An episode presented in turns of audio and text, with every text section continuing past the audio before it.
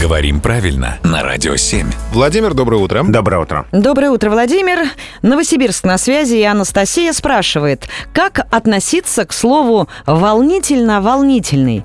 Мои родители, пишет нам Анастасия, утверждают, что раньше так не говорили, что это неправильно. Поясните, пожалуйста, Владимир. Вот это очень распространенный миф, что слово «волнительный» появилось недавно, что это какое-то новомодное веяние. На самом деле «волнительный» очень старое слово и слово из актерской среды. Оно встречается в воспоминаниях, в мемуарах известных наших артистов, режиссеров.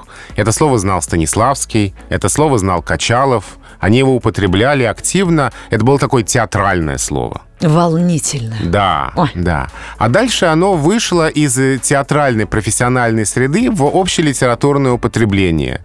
И вот как-то умудрилось попасть в список слов, э, которые многим не нравятся, которые многие считают ошибкой. На самом деле нет, это нормальное разговорное слово, оно вот такое театральное по происхождению. Ну, честно говоря, вообще ноль претензий к этому слову. Хорошее слово. А у меня даже в положительно больше уходит. Так что мы голосуем за слово «волнительно-волнительный». Но, тем не менее, в словарях оно сейчас дается с пометой «разговорное» при нейтральном «волнующий», но ошибкой точно не является.